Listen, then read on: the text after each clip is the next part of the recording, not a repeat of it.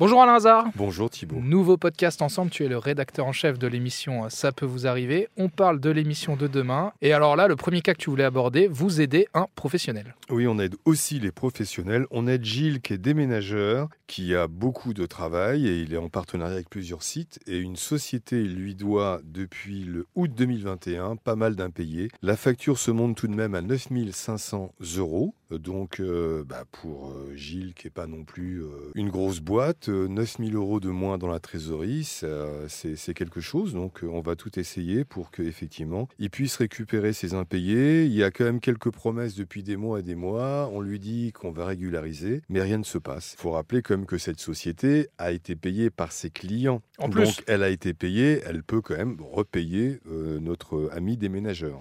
Et alors, le deuxième cas que tu, tu voulais aborder, là, il me semble que c'est une auditrice qui galère, qui a énormément de mal à ouvrir sa, ouvrir sa société. Euh, Oui, avec ses trois sœurs, à la suite du décès de leurs parents, elles ont voulu monter donc une société SCI, comme on appelle maintenant, donc pour effectivement euh, gérer un local commercial. Elles passent donc toutes les quatre, euh, les quatre sœurs par un notaire.